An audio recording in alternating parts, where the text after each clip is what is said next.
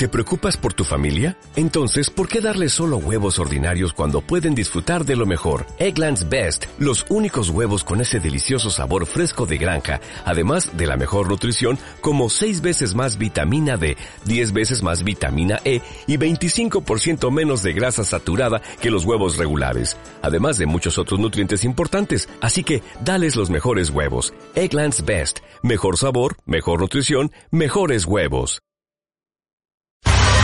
Último tramo, malditos, y nos vamos a volcar en un cine que tal vez no van a poder ver en todas las salas, algunas pelis súper especiales. Ahora estuvo la semana pasada en el Festival de Cine Mar del Plata, un evento que yo diría una vez en su vida tendrían que ir si les gusta el cine. Definitivamente. Ahora es el único festival de cine clase A de toda la región. Claro. Y lo tenemos acá. Exactamente. A 500 kilómetros.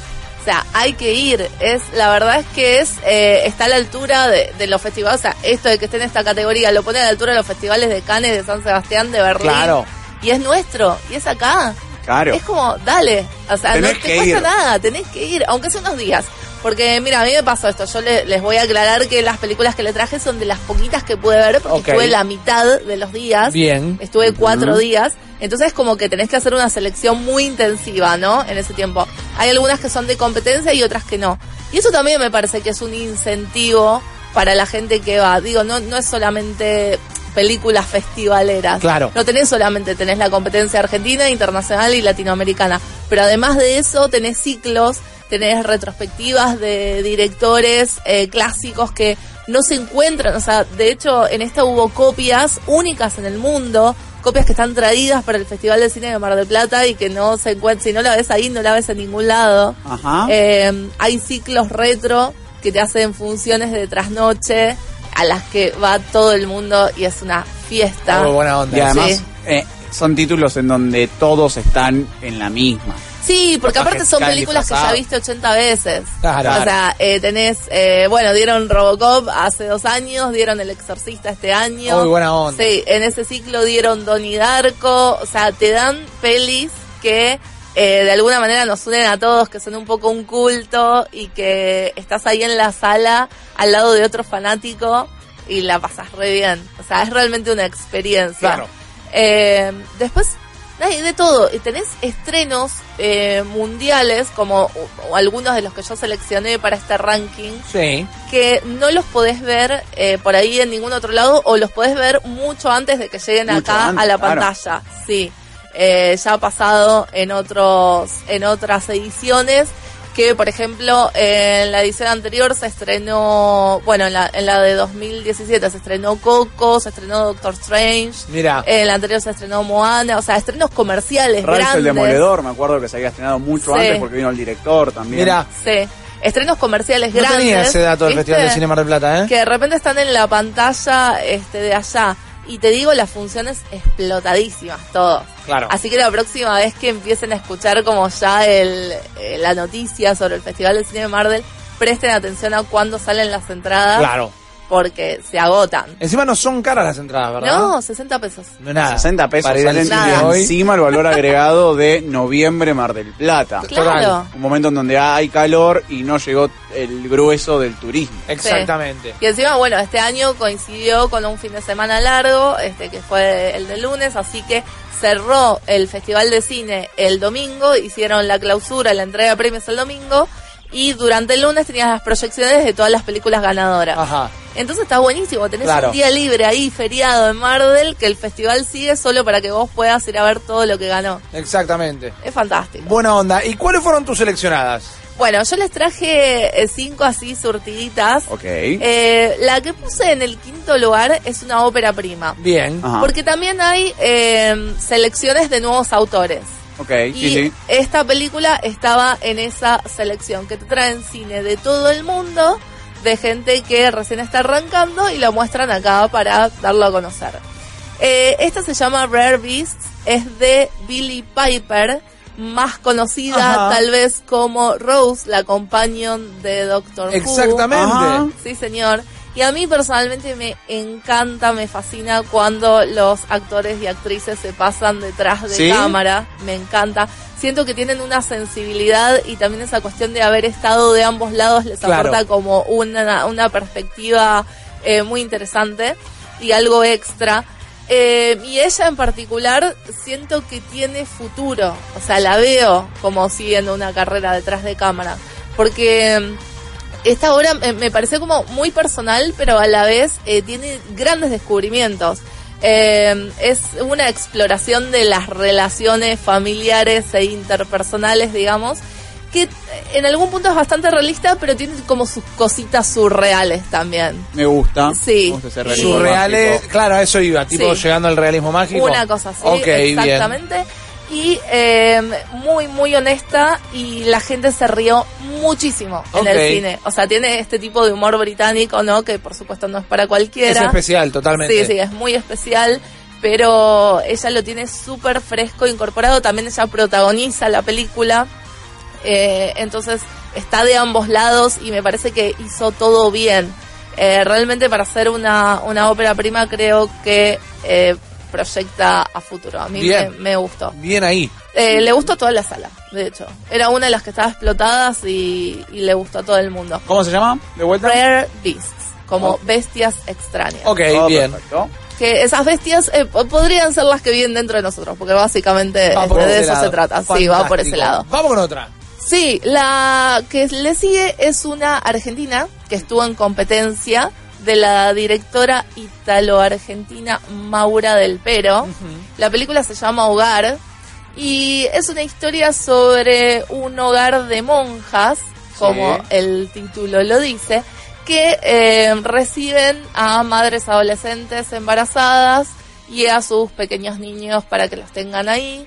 Eh, bueno, les dan todo su apoyo y es muy interesante ver cómo chocan estos dos mundos, ¿no? El de las monjas, el del convento y el de estas chicas que eh, no tienen ninguna atadura a estar ahí, al contrario, es como un lugar que las recibe y están libres de irse en cualquier momento. Claro. Eh, y bueno, las no solo las relaciones que se generan entre ellas, que aparte me parece que los dos, los dos mundos están Chocan como... fuerte. No, pero todo lo contrario, están fantásticamente bien retratados y si bien chocan, digo, tenés como una armonía ahí también interna que viene de entender lo que estás contando. Eh, me parece que, que está buenísimo, es muy, muy realista.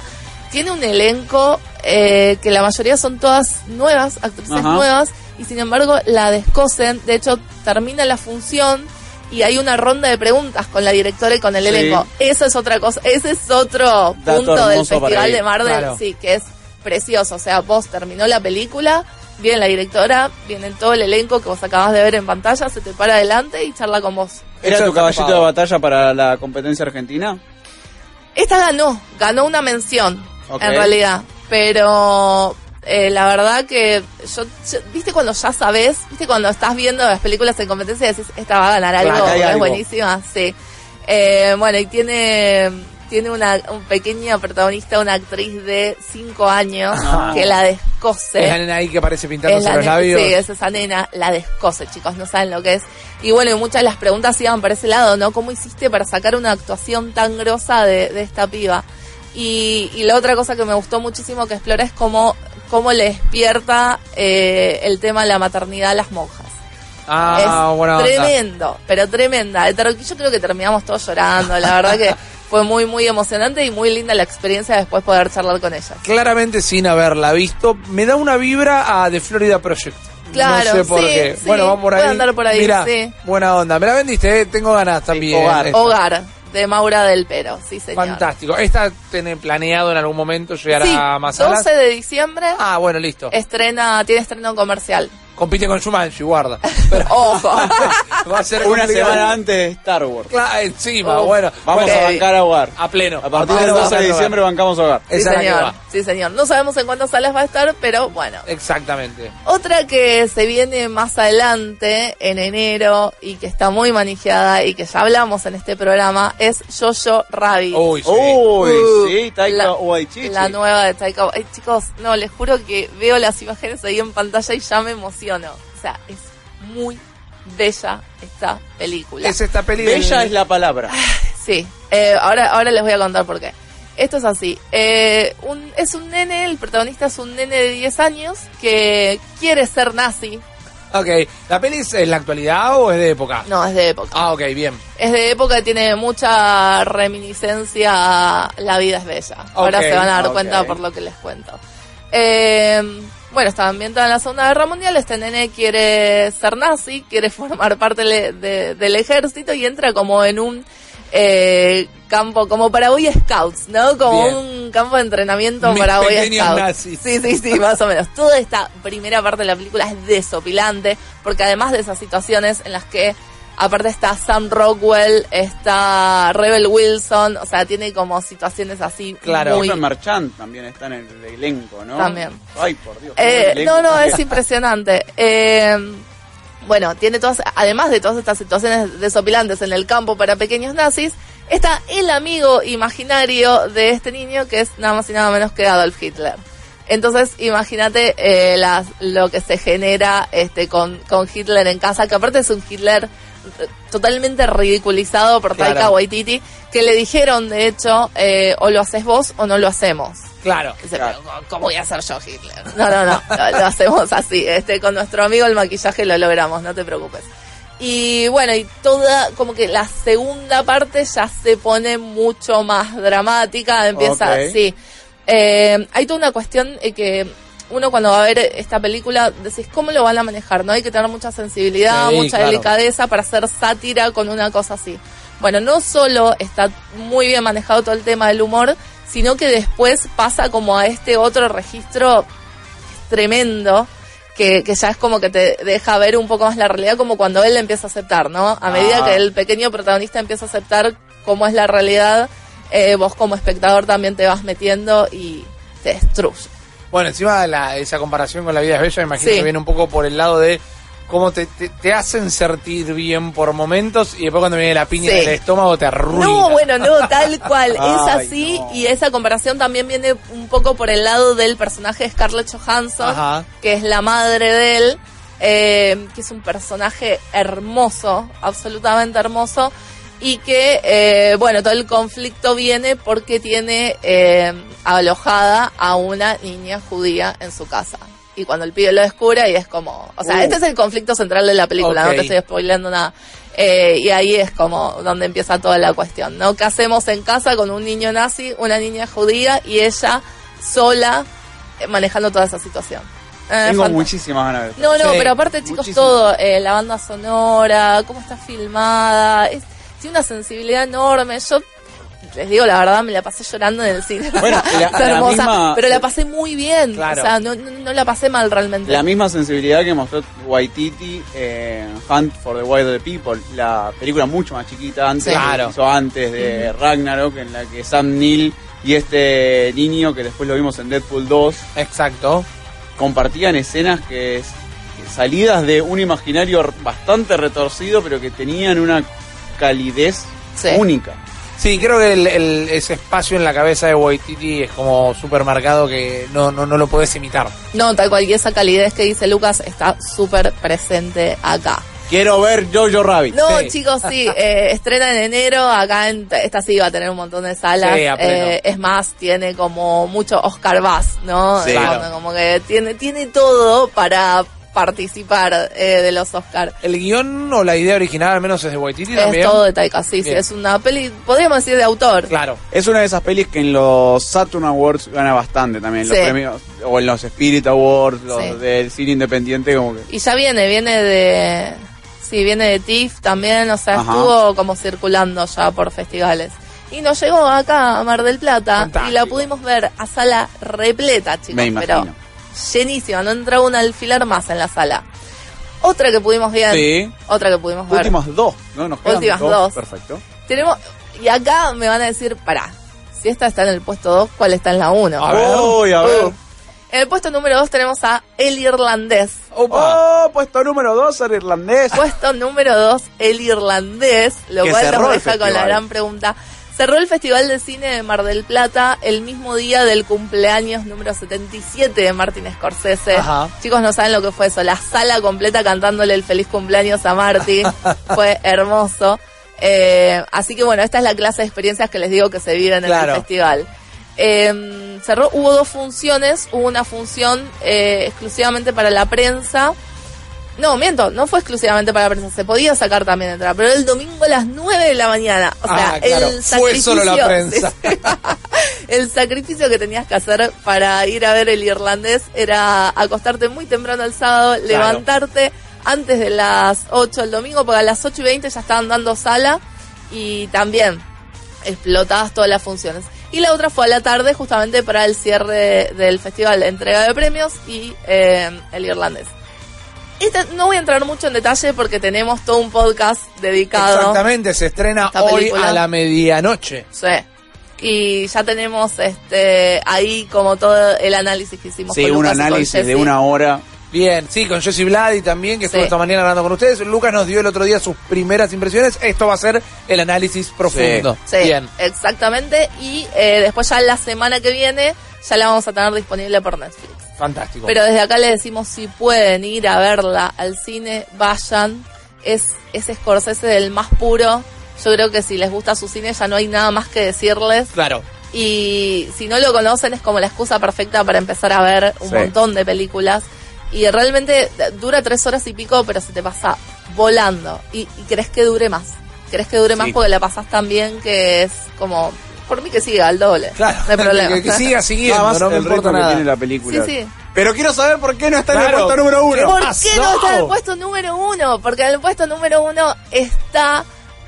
Pará, me van a ayudar con el nombre, ¿eh? Uy, a ver. Me van a ayudar con el nombre. Es un director coreano. Bien. Oh, que hizo la que si no es la mejor película del año le pegan el palo. Se llama Parasite. Uf, No. qué ganas de verla que tengo. Todo el mundo habla de esta película. Sí. Me encanta el Si director. no me equivoco se llama Bong Joon-ho. Me parece Sí, que lo pronunciaste. Perfectamente. te Muchas diría. gracias. Con, con mi, con mi perfecto coreano diría que lo pronunciaste perfecto. Eh, y eh, viene de ganar la Palma de Oro en el Festival de Cannes. Viene Claro. haciendo mucho ruido. En Malditas Movies ya lo había recomendado Fichinescu hace muchos meses. Sí, sí. Eh, y me acuerdo que con Lucas nos quedamos embobados escuchándolo. Porque era, ¿qué es esta película? Claro. Necesito verla ya, dámela, por favor. y es así, ¿eh? es un qué carajos esta película. Son Sí. siete en una. Son siete películas en una. Eh, también tiene como esa división muy clara entre una situación satírica que te va planteando y que, que la pasas muy bien, te reís un montón, hasta que te empezás a dar cuenta de que la cosa se está yendo medio al carajo.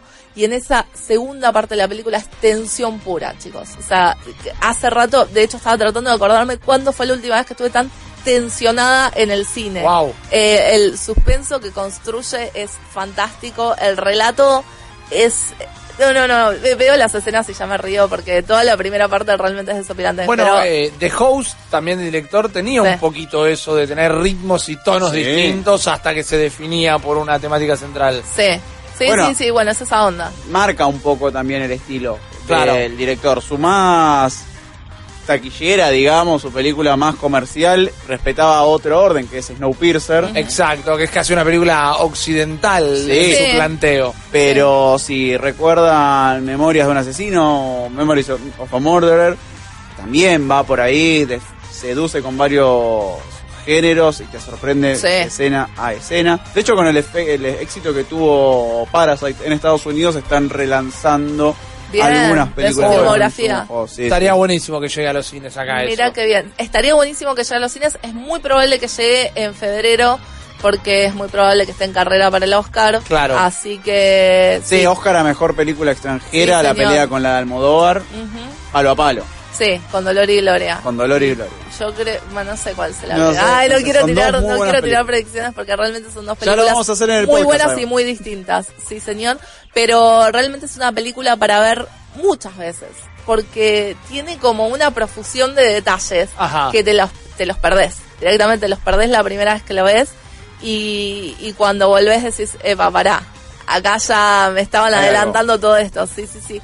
No, la verdad que es increíble, chicos, la recomiendo muchísimo. Y si pueden, lo mismo, ir a verla en pantalla grande, la van a pasar muy bien. Tengo muchísimas ganas de ver esta película. Me gusta mucho el director. Creo que lo que menos me gustó fue Oksha, tal vez, que fue la peli que hizo para, Para Netflix. para Netflix. Que no es mala, sino que al fin y al cabo fue lo que menos me gustó. Tranqui. Pero creo que esto es, es- está muy en su tono. Estas son Sí. esas películas. Esta es la película que tenés que ver de este director. Sí, y las Sí. tensiones entre clases sociales, Sí. aparte esto, ¿no? De que es universal. O sea, vos decís es un director coreano que por ahí, no sé, puede no llegarte la temática, bueno, acá no. Es Acá increíble como esto es un tema tan universal. Sí. Le, le pega a todo el mundo y en todo el mundo Claro. es igual.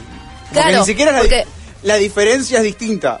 ¿Me No, claro, en, en sus diferencias Qué son frase. iguales y además no hay espacio para la redención en ningún momento. O sea, es una película bastante pesimista en ese sentido. Es cine incómodo, podríamos decir. No, no sé si incómodo porque es es entretenido. Claro. Es bastante entretenido. Pero, pero sí el tema de la tensión en esa segunda parte es tremenda.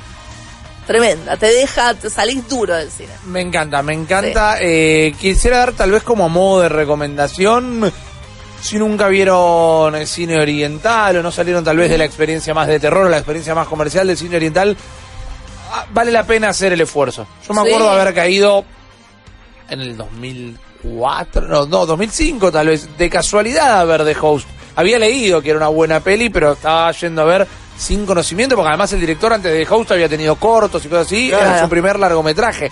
Y no me quería decir, la película terminó y era como, póngala de nuevo, no me importa, me Sí. quiero quedar acá. Y acá Eh, te digo, más allá del idioma, realmente no hay que hacer un esfuerzo. Claro. O sea, es tan accesible todo.